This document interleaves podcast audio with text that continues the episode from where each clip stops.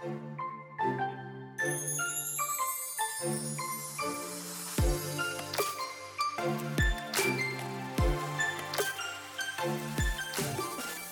hola, bienvenida a The Wedding Shot. Happy Friday. Mi nombre es Sofía Cristina y estaré compartiendo contigo todos los viernes durante la planificación de tu boda. Te daré tips, tricks y pasos sencillos para que este proceso sea uno fácil y divertido. Sí, coordinar tu boda no tiene que ser tan difícil y stressful. The Wedding Chat se convertirá en tu guía para que junto con tu coordinadora de bodas tomen las mejores decisiones sobre tu gran día. La meta de The Wedding Chat es crear un lugar seguro y divertido donde puedas escuchar toda la información que necesitas para tu gran día mientras vas de camino al trabajo, te bañas, cocinas, haces ejercicios o en cualquier tiempito que tengas para ti. Hola, hola, bienvenida a The Wedding Chat, episodio número 4. Feliz viernes. Gracias por acompañarme y escucharme desde donde sea que estés. Hoy es un día bien emocionante porque tenemos con nosotros al primer invitado especial del podcast. Recuerden que una vez al mes tendremos uno o varios invitados especiales que aportarán al tema del episodio según su expertise. Hoy estaremos hablando de las diferencias entre un coordinador y un decorador de bodas. En el episodio pasado hablamos sobre la importancia de tener una coordinadora, por ende ya sabes sus roles durante el proceso de coordinar tu boda y el día de tu boda. Pero la razón por la cual quiero tocar este tema es porque con el tiempo me he topado con situaciones donde las novias o las parejas no entienden cuáles son las diferencias entre los dos. No todo coordinador es decorador, ni todo decorador es coordinador, y aunque sí hay colegas que proveen ambos servicios, no todos lo hacen. Hoy tengo el placer de presentarles a Yad Lozano, un decorador de Puerto Rico con ocho años de experiencia en la industria que crea una hermosura de bodas que me encantan. Hola Yad, bienvenido a The Wedding Chat. Gracias por compartir con nosotros hoy. ¿Cómo estás? Hola, bien, ¿y tú, Sofía Cristina? Qué bueno estar aquí contigo, de verdad, bien agradecido por la oportunidad. Eh, gracias por este espacio que estás creando, ¿verdad? Para todos tus clientes y para futuros clientes. La verdad que para mí, nuevamente, es un placer estar contigo. Es súper. Oye, y by the way, felicidades. Eh, para los que no sepan, Jazz fue escogido para representar a Puerto Rico en una competencia floral en Europa el año que viene. ¿Cómo se siente eso? Ah, yo estoy como que, yo no lo podía ni creer. Cuando yo vi el email, yo, yo, sabes que obviamente con todo este revuelo que ha estado pasando, de repente hay como que muchos scams eh, que te llegan al email. Entonces, de momento yo recibo ese email de parte de esta persona de, de Europa. No puedo decir todavía el país porque no, no me permiten todavía decir, ¿verdad?, detalles. Claro. Pero, pero de momento llegó ese email y yo como que, pero ¿quién es esta persona? ¿Qué nombre extraño? ok. Pero cuando de momento empiezo a ver que dice, no, porque queremos que representes a Puerto Rico, esto sería una excelente oportunidad, son 26 diseñadores y dentro de esos 26 tú eres uno de los seleccionados. Entonces como que de momento fue como que me quedé en shock y yo dije, ¿realmente esto está pasando? Exacto, esto es real. Esto me está pasando a mí. Sí, sí, sí, sí, es como, no, no, no, esto no, esto es una cosa como que, no, sé. Eh, pero de verdad fue como que, mira, pues, eh, entre, así mismo como entre, entre miedo y entre nerviosismo, como que, eh, pues Emoción. lo, lo más gracioso es que irónicamente yo iba para Europa, yo iba para España en septiembre. Oh. Eh, con todo este revuelo del coronavirus, pues de repente como que eh, vamos a tener que posponerlo. Claro. Entonces, ya para el 2021, así que estamos como que, bueno, creo que probablemente en mayo vamos entonces a aprovechar ese pasaje y nos vamos entonces para... Hacer dos en uno, exacto. hacer dos en uno, entonces quizás para estar un poquito más de tiempo y entonces pues nada, ver, ver qué tal nos va, pero la verdad es que estoy bien contento bien agradecido, ¿verdad? Por, por esa oportunidad. Yo creo que las cosas buenas suceden en, cuando menos tú te lo esperas. Eso es así. Em, la verdad que, que estoy súper complacido con los frutos que de momento estoy viendo después de, de tanto esfuerzo por muchos años eh, y de verdad que de verdad que estoy bien contento.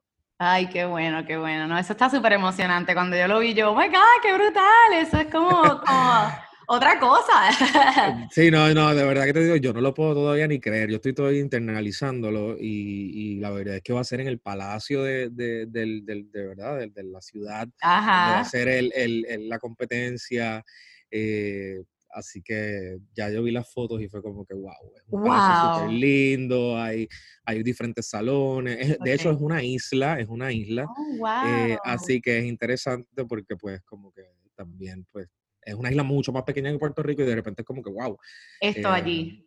Em, sí, sí, es como que estoy allí y así que nada, bien contento, de verdad. Ay, qué bueno, qué bueno. No, yo sé que te va a ir súper brutal, ya hace unas cosas bien bellas y hermosas, así que eh, va, a estar en, eh, está en el perfecto sitio, allí va a estar gozando. Exactamente, de verdad que sí. Mira, Yad, y cuéntanos un poquito de, de, quién tú eres y cómo llegaste a la industria de los eventos. Pues mira, yo comencé, eh, déjame ver si empiezo desde el 2000, mm, yo empecé la universidad en el 2005 y desde el 2005 tuve esa vena por todo lo que es esa parte de, de ese campo de las comunicaciones, todo lo que es publicidad relaciones públicas. Eh, vengo de una familia que, pues, por ejemplo, mi papá tuvo un negocio, ha tenido un negocio toda su vida y en algún momento, pues, tuvo, eh, hacía rotulación y hacía, hacía, bueno, ahora mismo hace bordados, pero en aquel entonces hacía como que rotulación, tenía imprenta, etcétera.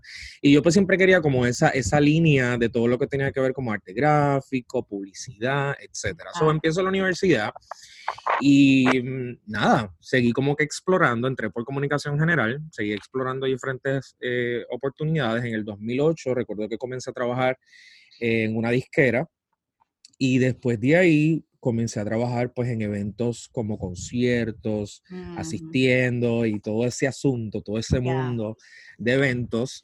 Trabajé con diferentes artistas y desde entonces pues como que me, me, me gustó eh, ese campo, ¿no? Como para el 2011 se me abrió una oportunidad de comenzar a trabajar en una agencia de relaciones públicas con una colega y amiga que quiero muchísimo, Wilda Santa María. Eh, y entonces, pues nada, comencé a trabajar con ella por un tiempito bien corto y de momento surge comenzar a trabajar en la industria de hoteles. Eso fue en el 2011 a todas estas, obviamente, muchas cosas podría contarte, pero quizás quiero ir un poco más al grano para, cuando uno está en este aspecto laboral, uno pasa por diferentes por diferentes, por, mil cosas.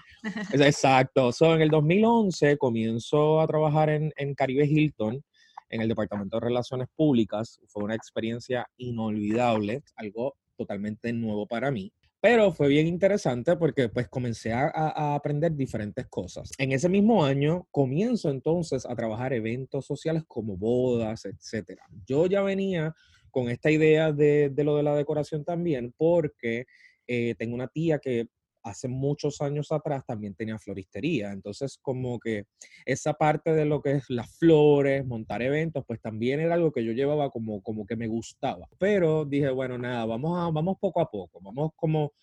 Yo, yo soy fiel creyente que uno tiene que dejarse llevar también por las cosas que la vida te va trayendo, ¿verdad? Seguí explorando diferentes oportunidades, pero comencé también a trabajar eventos sociales, porque la industria de hoteles, aunque es súper interesante, eh, consume mucho tiempo. Sí, es, es, fuerte, es bien sacrificada, o sea, es fuerte, es mucho lo que tú tienes que hacer, muchas veces pues doblas turno, muchas veces trabajas eh, siete días a la semana. Y entonces el, mi, mi penúltimo hotel fue el Courtyard by Mario de Isla Verde. Ahí ya, ya en el 2012 yo empecé a trabajar entonces como catering manager, paso mm. al, al Courtyard de Isla Verde 2014, ya estuvo un tiempo y entonces ya una vez termina mi tiempo en el Courier de Isla Verde, eh, decido en el 2016 comenzar a emprender mi propio negocio en las bodas.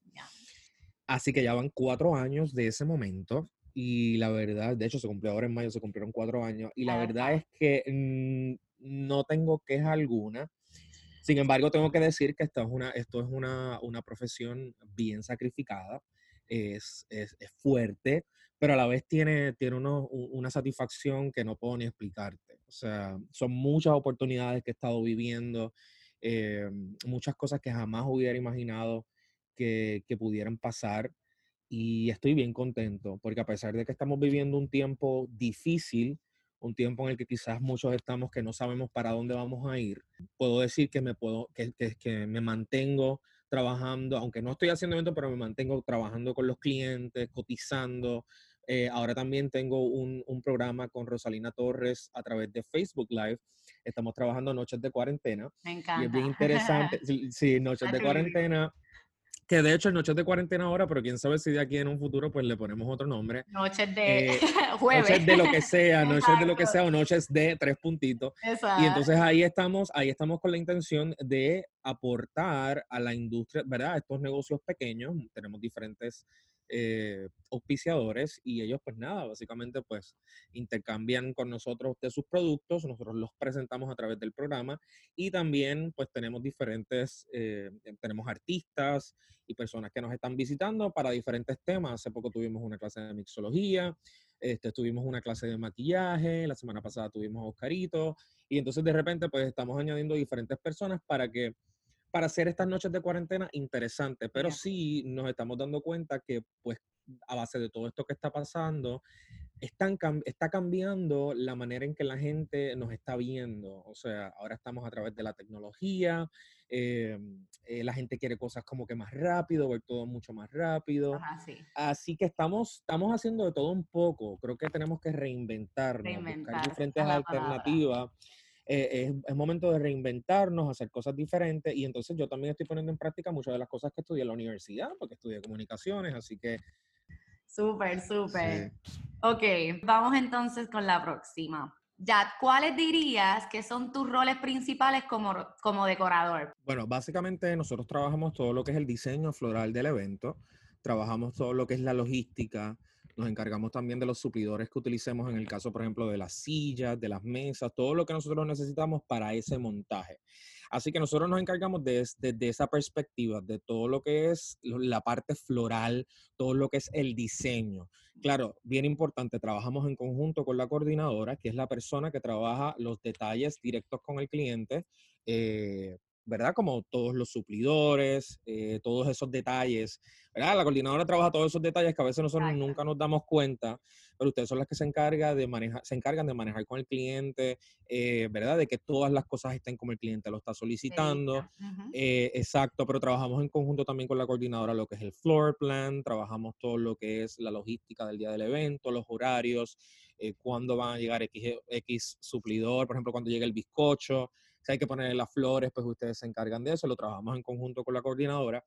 Pero si nosotros nos encargamos 100% en lo que es la parte floral, que es una parte eh, que requiere mucho detalle y que honestamente yo sé que hay personas que trabajan decoración y coordinación a la vez, porque sí existe, o sea, hay personas que lo hacen, hay colegas que lo hacen, lo cual yo respeto muchísimo el que lo quiera hacer, pues mira, adelante, pero la realidad del caso es que son dos cosas que requieren mucho, muchos detalles, requieren mucho tiempo. Entonces yo, yo decidí dedicarme exclusivamente a lo que son las flores porque es mi pasión y me encanta. Eh, no, la verdad es que esa parte que ustedes trabajan de lo del sitting arrangement, todo lo que es el RSVP, todo ese asunto, para mí es como too much, es demasiado dolor de cabeza. Algo bien importante es que los diseñadores florales son aquellos que diseñan eh, flores, obviamente diseñan arreglos florales y que los complementan, los utilizan para complementar el diseño de un evento. Floristas son las personas que llevan a cabo esos diseños que los diseñadores florales pues, eh, pues diseñan, ¿no? Valga la redundancia. Exacto, crean. Los, diseñadores florales, pues nosotros decimos, pues mira, esto queremos hacer esta instalación, vamos a trabajar estos colores, este, este tipo de flores, las, las texturas, etcétera. Los floristas son aquellos que básicamente ejecutan el diseño del diseñador floral.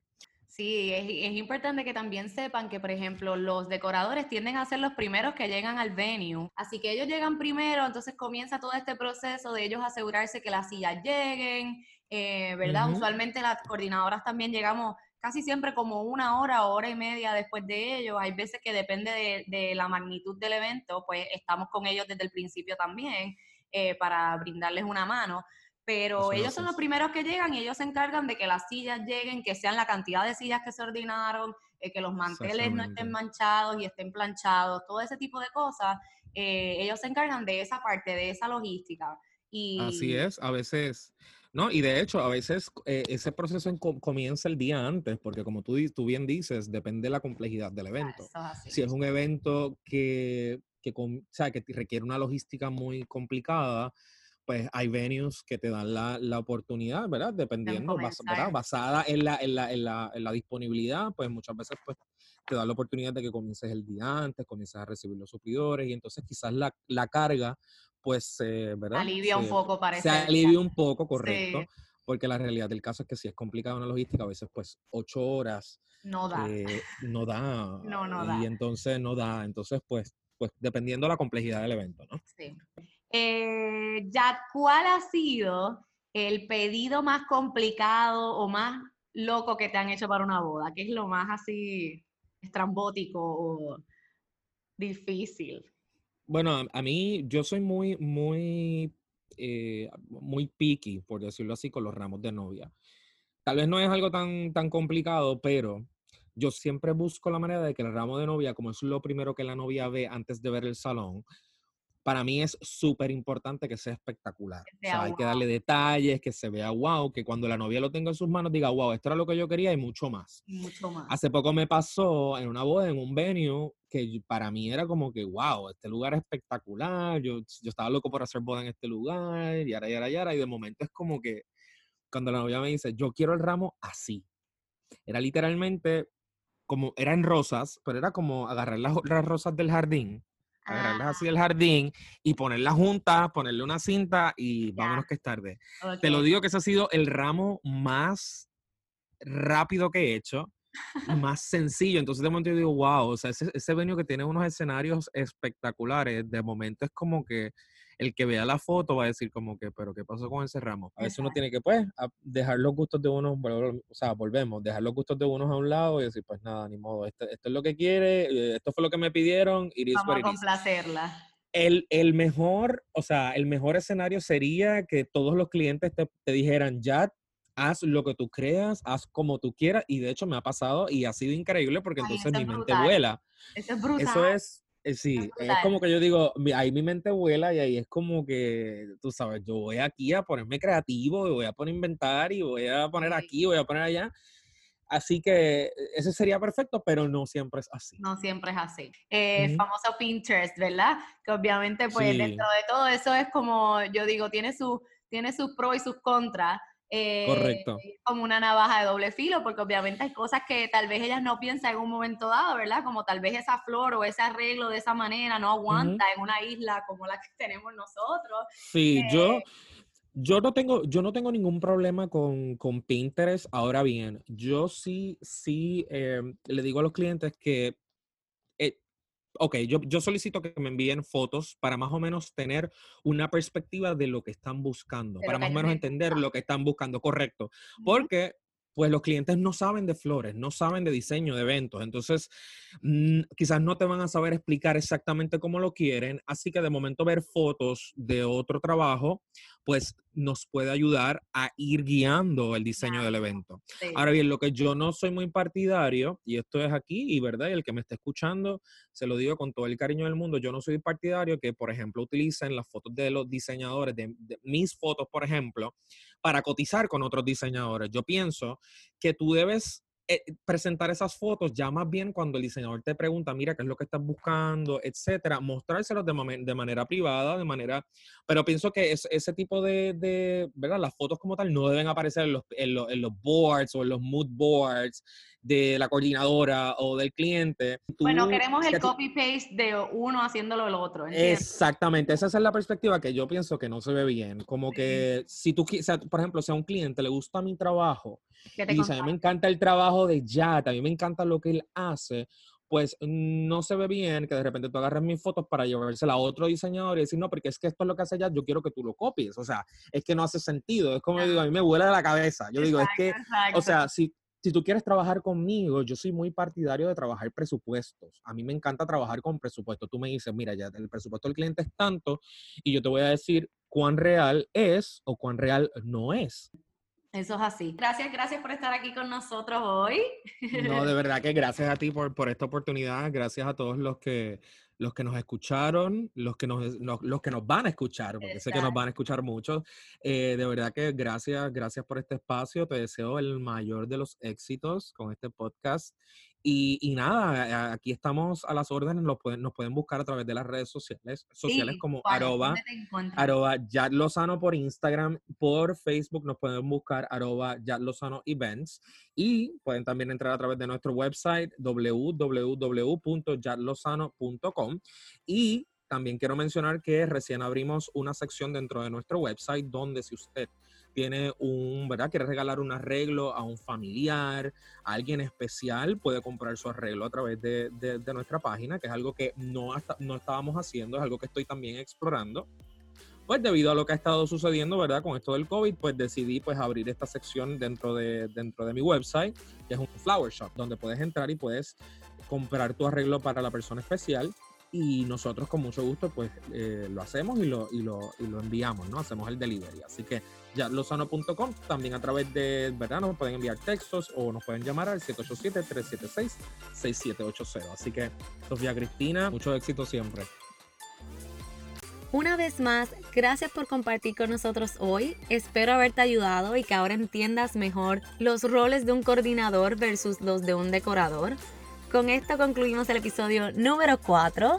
Si tienes alguna pregunta, recuerda que puedes escribirnos a nuestro correo electrónico o a nuestras redes sociales. Recuerda darle follow y descargar tus episodios para que no te pierdas ninguno. Ya sabes que estaré aquí todos los viernes ayudándote a que te sientas más confiada a la hora de tomar las decisiones para tu boda.